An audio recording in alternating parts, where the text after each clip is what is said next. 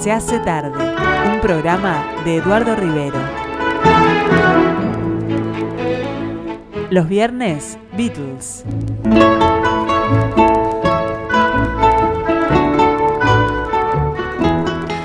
Bueno, estamos empezando un nuevo programa de Se hace tarde cuando son eh, cuando es el momento exacto de arrancar y tenemos a Oscar Romero allí con nosotros del otro lado del vidrio y esperemos que también a ustedes del otro lado del receptor sea lo que sea, sea teléfono, este, computadora, tablet, eh, radio, radio del auto, en fin, lo que ustedes tengan por ahí a mano.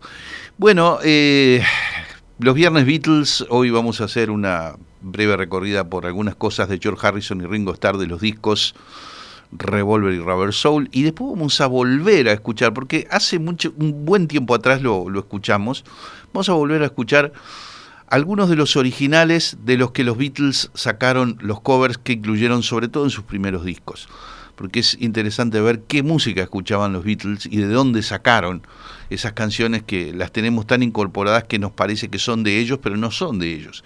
¿Mm? Me refiero a, por ejemplo, por decir una Twist and Shout, que es un original de los Isley Brothers.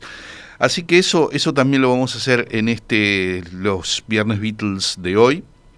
Espero que nos acompañen en esta gira mágica y misteriosa por la música de los Beatles y adyacencias.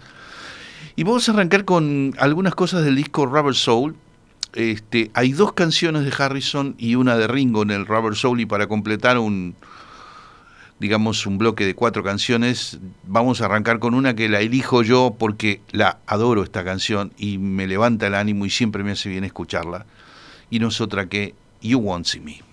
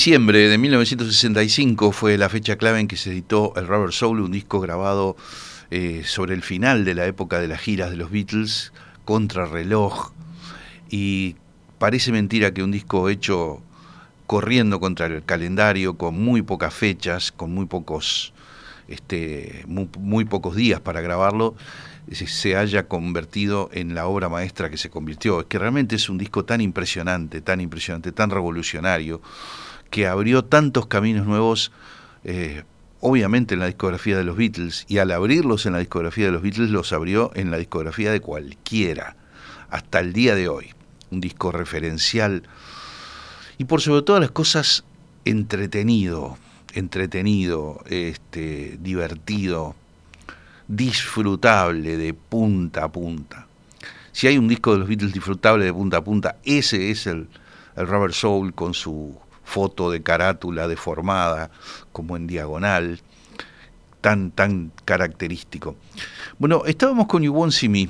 Yo quise disfrutar una vez más en mi vida, después de millones de veces, esta gran canción de Paul McCartney, que tuvo una muy buena versión de la cantante canadiense Anne Murray, y a Murray dice que una vez en una entrega de premios, no me acuerdo de dónde, se cruzó con John Lennon y Yoko Ono y John Lennon le dijo que valoraba mucho el cover que ella había hecho de You Won't See Me y ella quedó como diciendo, ese es el recuerdo de mi vida, ¿no? Que Lennon me haya dicho eso. Está bien. Bueno, vamos a, la huella de, George Harrison y de Ringo Starr en el, en el Rubber Soul, este disco con un criterio tan coral, un criterio de acumulación de voces, de búsqueda de nuevos timbres instrumentales, que sonó tan diferente a los anteriores, pero siempre los discos de los Beatles sonaban diferente a los anteriores. Los Beatles en pocos meses volvían a grabar un álbum y se reinventaban totalmente. En ningún disco suenan igual que el anterior, en, ningún disco repiten, repiten fórmulas que ya transitaron. Esa es una de sus grandísimas cosas. Bueno, eh, Think for Yourself es uno de los de las dos canciones que aporta George Harrison al disco eh, Rubber Soul y acá vemos clarito que eso que se dice del Rubber Soul, de disco coral con acumulación de voces y demás, acá hay un arreglo de voces maravilloso en Think for Yourself. Y en la carátula decía Paul on first base, eh, decía, y first base eh, no era otra cosa que un, pedal de overdrive, que todavía ni siquiera estaban oficialmente descubiertos, entonces hay como una una utilización de una frase con distorsión en la guitarra eléctrica. Y bueno, todo eso redondea, todo eso y muchas otras cosas redondean esta canción impresionante que es Think for Yourself.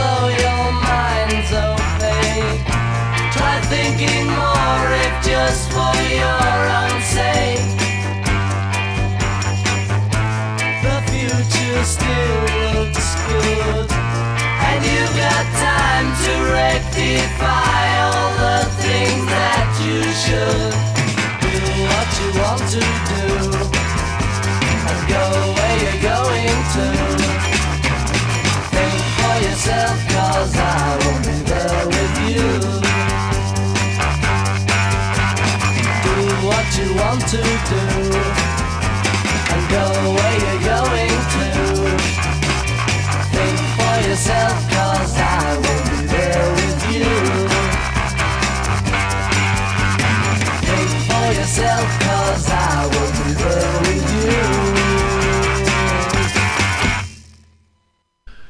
Un placer, un placer estar ahí con el Rubber Soul como siempre. Bueno, les quiero agradecer mensajes que han empezado a llegar, por suerte. Este manda un mensaje María, un mensaje Beatriz, un mensaje Daniel, un mensaje Washington, mensaje Germán, mensaje Cristina. Así que a todos ellos, este, muchísimas gracias por estar manifestándose ya a través del 091 525252 y me alegro de que estén ya disfrutando esta, esta recorrida por la música de los Beatles. Eh, vamos con If I Needed Someone. Bueno, esta es, esta es una canción que tiene algunos datos que se pueden decir. No datos este, de efemérides históricas, sino datos que tienen que ver con la concepción y la realización de esta canción, que tiene esa guitarra de 12 cuerdas pero de acero, 12 cuerdas eléctricas, perdón, no, no de acero este, acústica, sino guitarra eléctrica de 12 cuerdas, una guitarra Rickenbacker que George Harrison se había comprado en Estados Unidos al ver la guitarra que usaba James Roger McQueen de los Birds. Le había encantado. Y no solamente le gustó la guitarra de los Birds, sino que también le gustó una versión que hacían de una canción de Bob Dylan, cuando no, porque los Birds hacían varias versiones, unas cuantas versiones de Dylan electrificadas, y hacía una versión de The Bells of Rimney, que tenía un riff de guitarra muy parecido a cómo quedó el riff de guitarra de If I Need Someone, así que George sacó de ahí un poco la, la idea. Otra canción con un trabajo coral maravilloso, totalmente. Aquí está If I Needed Someone.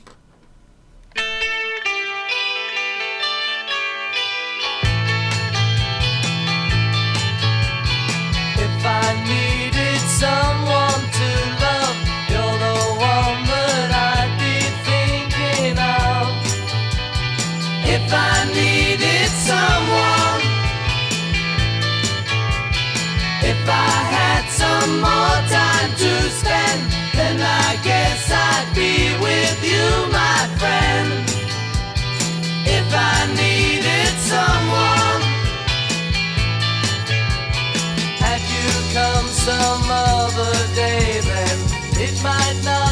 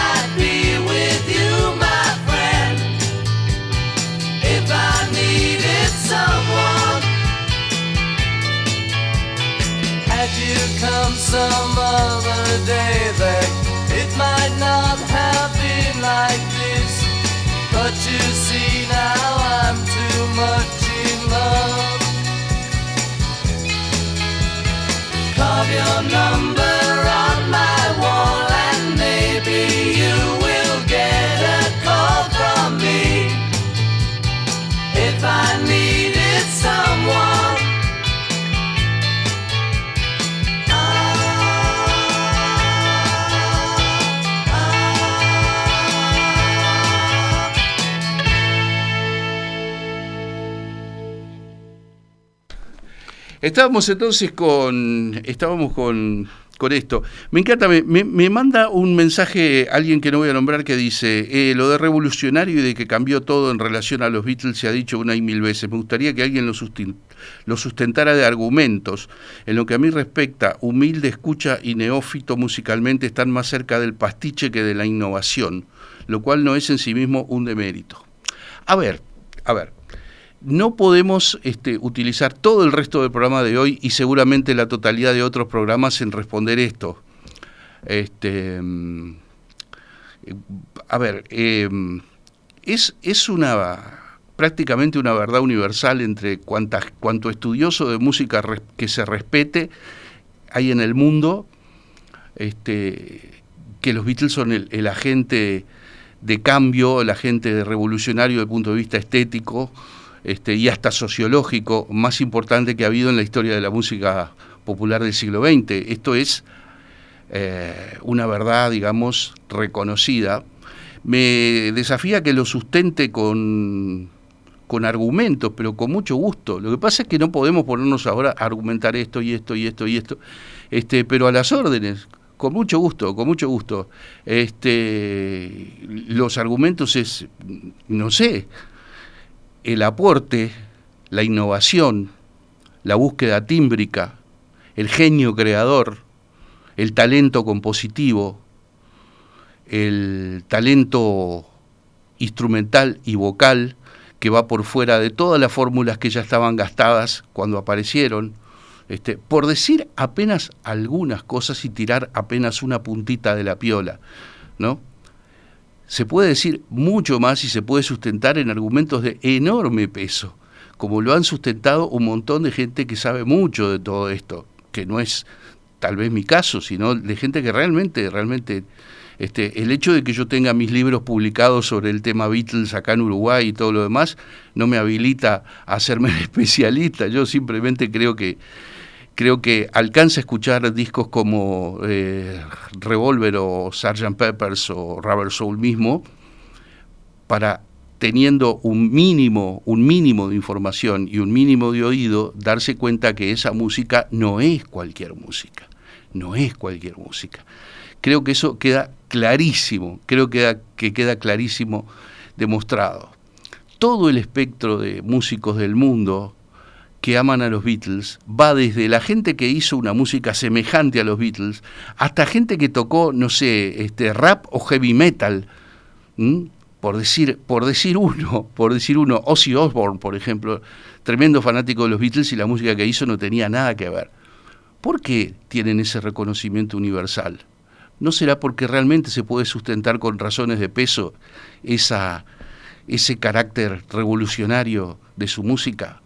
Más allá de que existe ante todo una dimensión que es el me gusta y no me gusta, y ahí sí que no hay especialista que valga.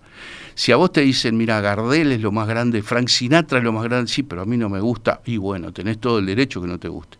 Ah, en ese, ese es el terreno en que nadie se puede meter, ¿me gusta o no me gusta?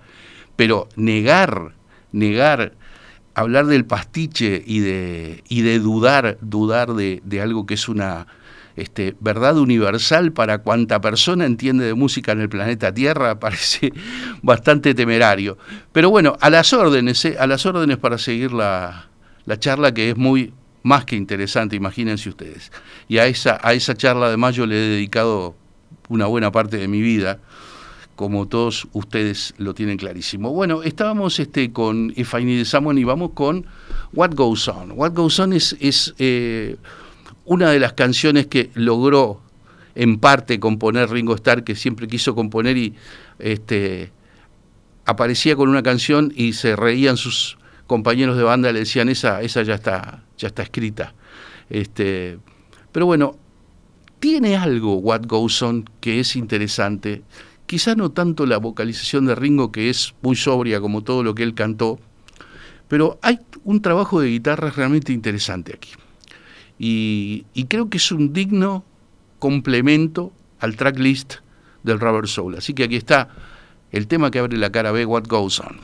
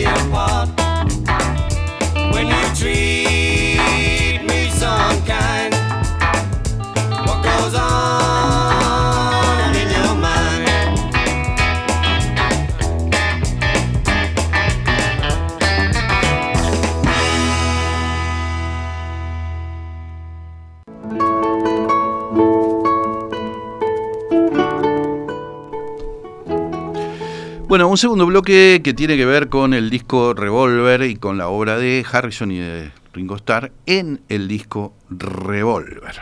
A ver, a ver. Revolver fue editado el 5 de agosto de 1966 y aquí se aumenta la cantidad de canciones de George Harrison. Hay tres y las tres son tremendamente interesantes. Para empezar, fue el primer disco en el cual le dieron a Harrison la posibilidad de de inaugurar el disco. Disco se abre con una canción de Harrison que no es una canción cualquiera, que es una maravilla que se llama Taxman. Taxman es el recaudador de impuestos, es una canción donde George Harrison muestra su obsesión con la parte de las ganancias de los Beatles que se quedaba el fisco británico. Ese es un poco el, origen de esa letra. Em, hay un solo de guitarra salvaje, impresionante, y que uno se viene a enterar muchos años después de, que era un pibe y recibió el disco Revolver como una novedad, se viene a enterar muchos años después de que ese solo salvaje impresionante lo toca Paul McCartney. Este, pero bueno, es la canción de George, la canta George, se le dio la posibilidad de que abriera la placa. Este es para mí el más grande álbum de los Beatles y el más grande álbum en general que yo haya escuchado en esta vida y se abre con este majestuoso Taxman. One, two, three, four. One, two. Let me tell you how it will be. There's one for you, 19 for me. Cause I'm the tax man.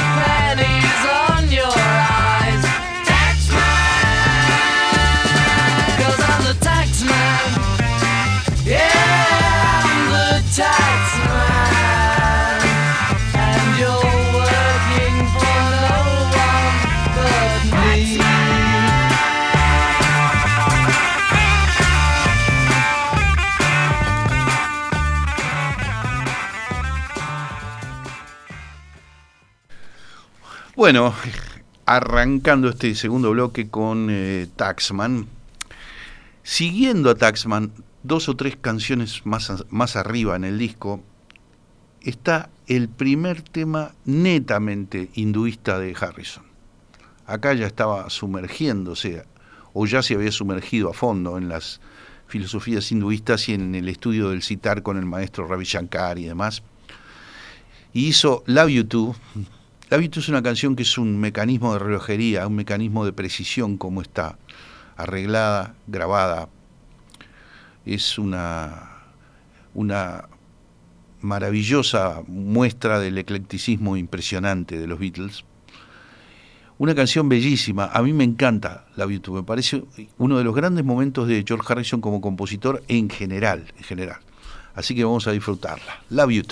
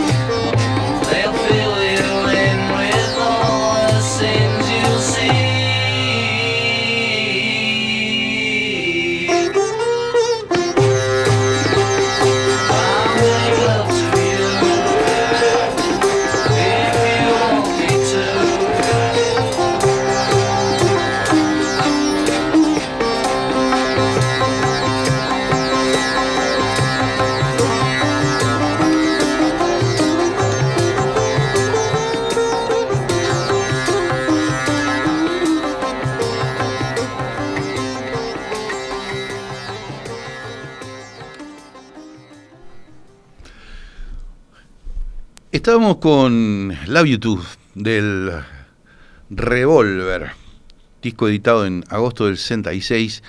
Y la tercera canción de, George Harrison que hay es eh, I Want to Tell You. No sé si se fijan, hay, un acorde del piano que va, eh, un acorde disonante que está repetido obsesivamente a lo largo de la canción. I want to tell you, tingue, tingue, tingue, tingue, tingue, tingue, tingue. Ese acorde que se toca como un ostinato, es la marca de fábrica de I Want to Tell You y es realmente lo que lo separa de otras canciones de ese mismo disco y de otras canciones del propio George Harrison. Es un momento especialmente original en, su, en la discografía de los Beatles y en la discografía del propio George. Beatles en el revólver, I Want to Tell You.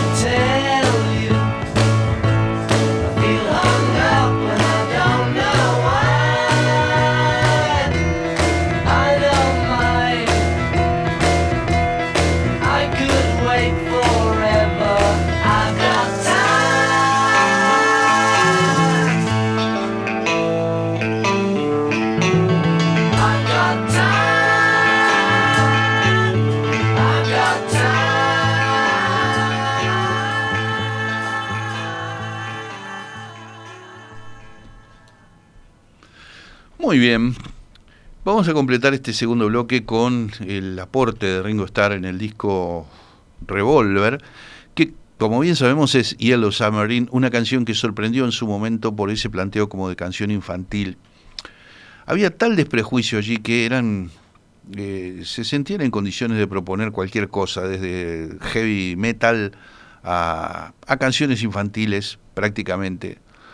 Eh, sacada del contexto del disco Revolver, seguramente hubiera sido tachada de tontería una canción como Yellow Submarine.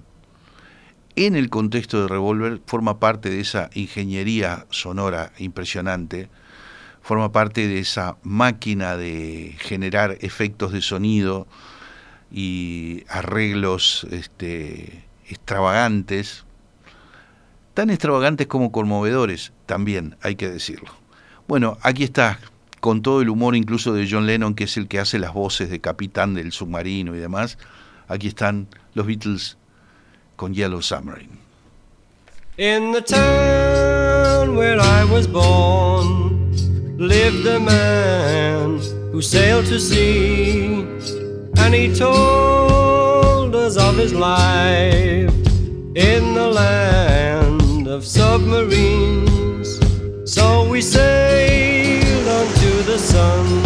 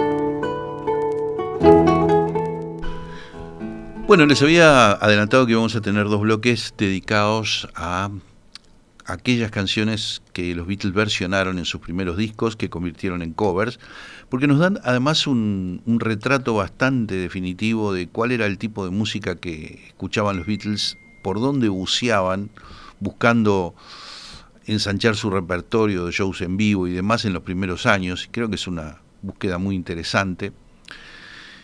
Vamos a empezar con algunos covers que fueron parte del primer disco de los Beatles, Please Please Me, como por ejemplo el tema de Arthur Alexander, Anna Go to Him, eh, editado por Dot Records en septiembre de 1962. Arthur Alexander había nacido en Alabama, 1940, y murió en Nashville en 1993, hace ya unos cuantos años.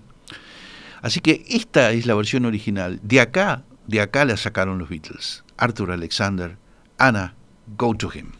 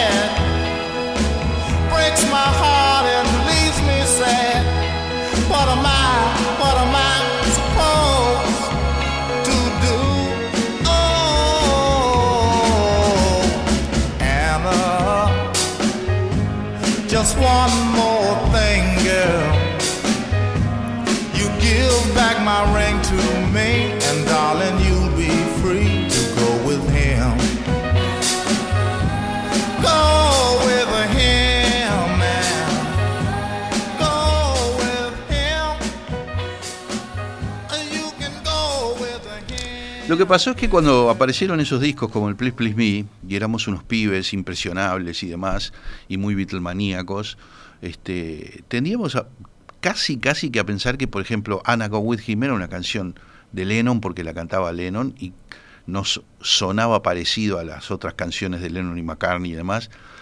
Con los años empezamos a, a darnos cuenta que inicialmente, sobre todo los Beatles, habían, bueno, habían utilizado canciones de un montón de autores que andaban en la vuelta porque sencillamente este, querían completar su repertorio de canciones propias con buenas canciones de otros que estuvieran ahí en la vuelta.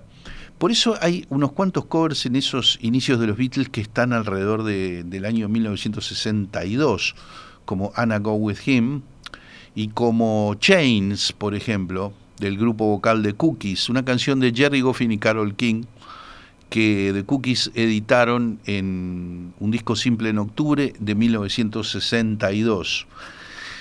The Cookies era un grupo vocal que empezó en 1954 en Brooklyn, Nueva York, y que luego se transformaron, ¿saben en quiénes? The Cookies en The Raylets. The Raylets eran las tres chicas que cantaban acompañando al gran Ray Charles.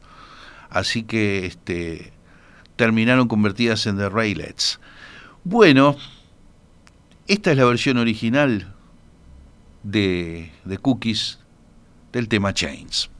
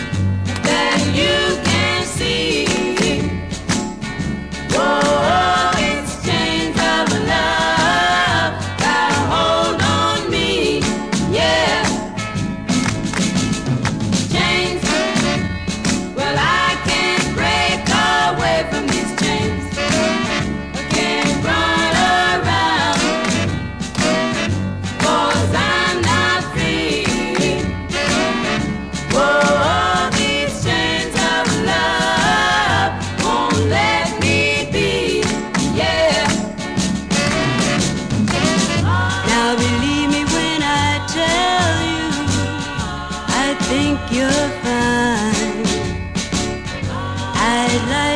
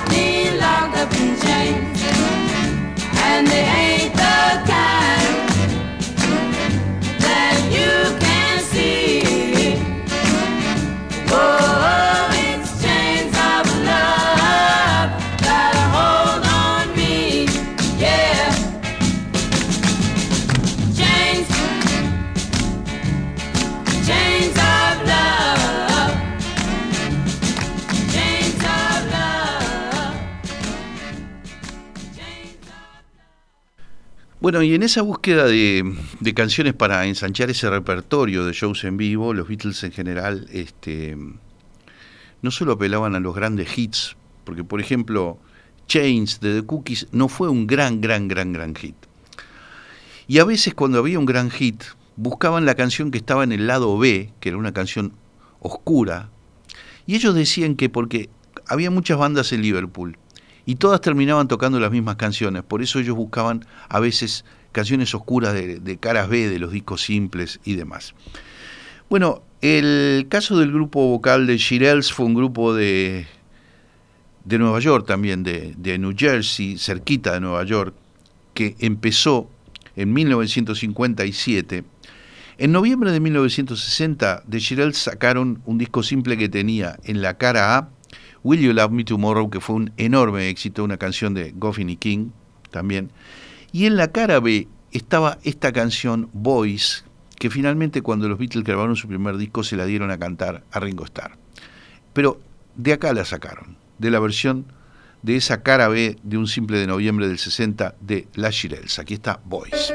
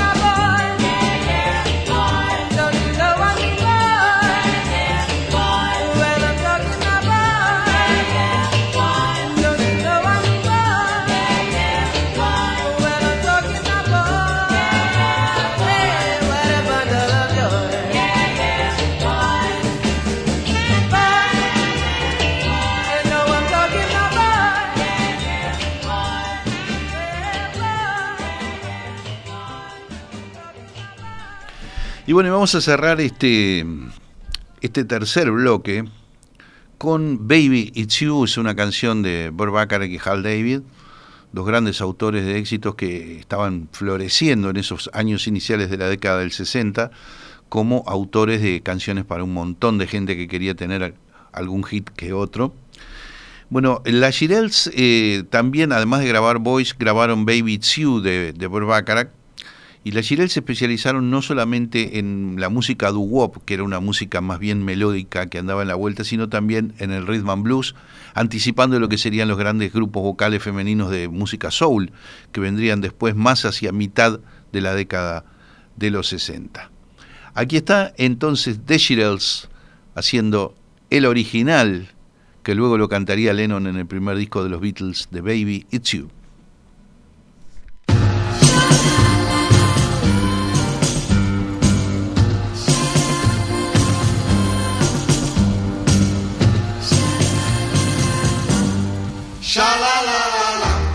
It's not the way you smile that touch my heart.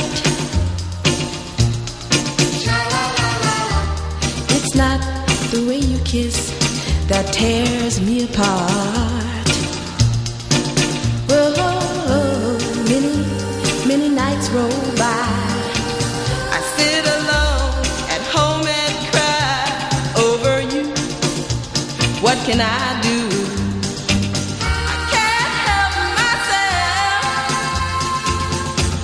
When baby, it's you. Baby, it's you. You should hear what they say about you. Cheat, cheat. They say, they say you've never, never, never been true. Doesn't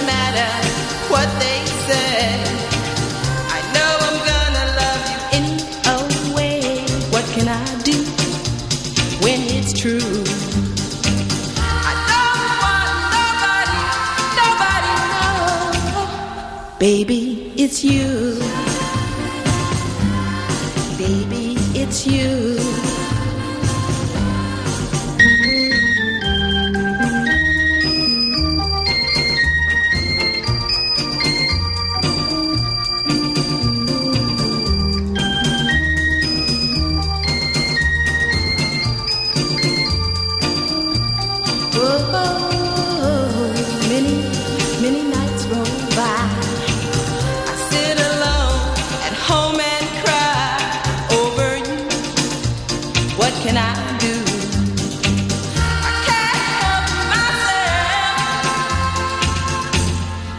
Baby, it's you.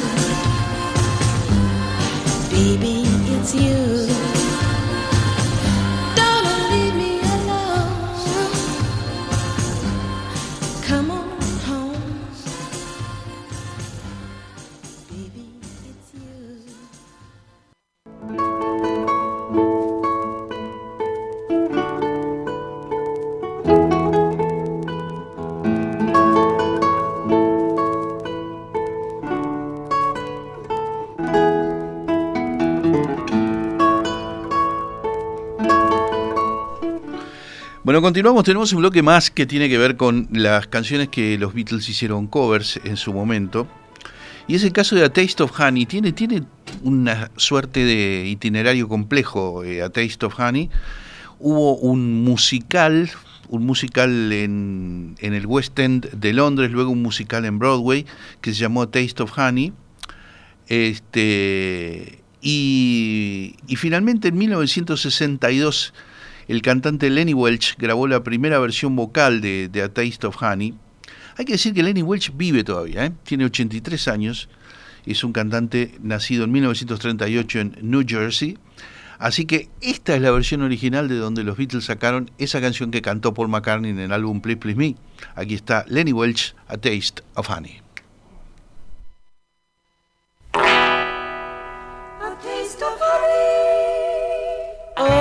Taste much sweeter than wine.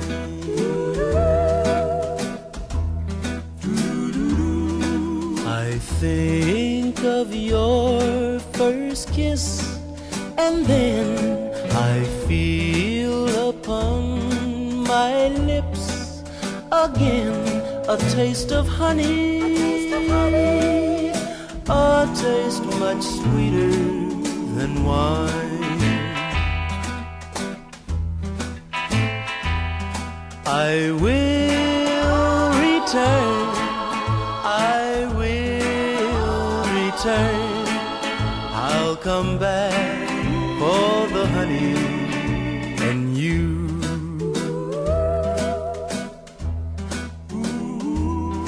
Yours was the kiss that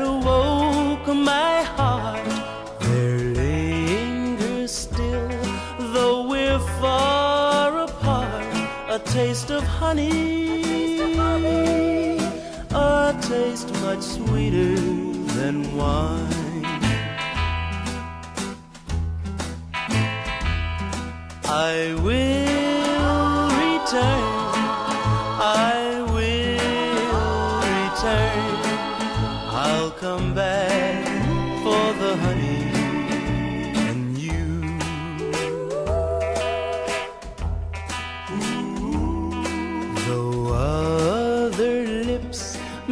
cling to mine, I know they'll never bring to mind a taste of honey,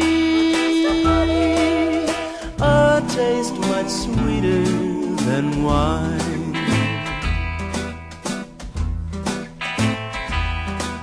I will return. Oh, yes, I will return. I'll come back. He'll come back for the honey. For the honey. And you.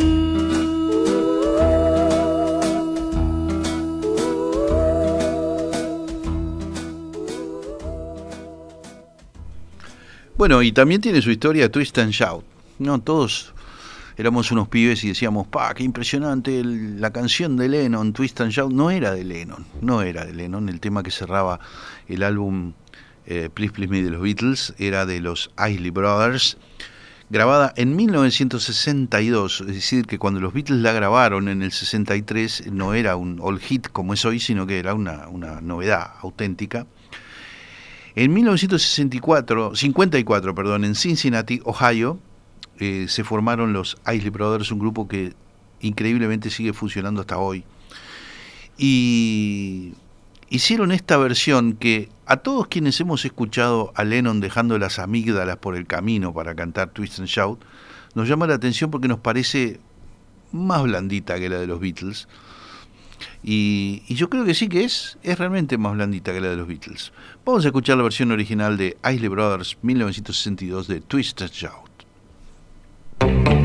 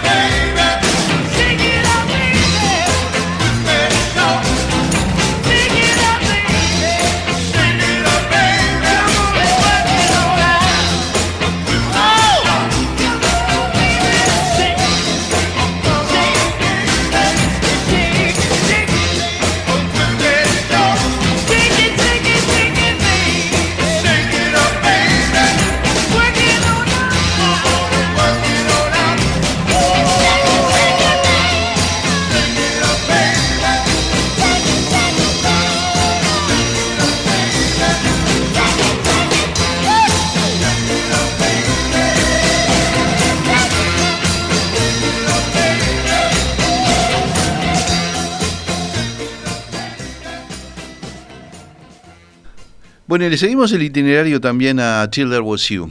Acá estamos ya en el territorio del disco We the Beatles y estamos escuchando los covers originales, los co- mejor dicho, los covers no, los originales de dónde salieron los covers. Till There Was You, hasta que existas tú, es una especie de bolero, de bolero, que lo grabó Peggy Lee en su disco que se llama Latin o Latin a la Lee, algo así.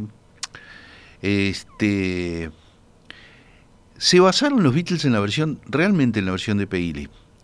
Bueno, hubo un musical que se llamó The Music Man en 1957, musical de, en el West End de Londres y en, el, y en, y en Broadway, que en 1962 se convirtió en una película, una película musical preciosa, con Shirley Jones y con Robert Preston y demás, que es un musical muy original, muy raro, muy disfrutable además.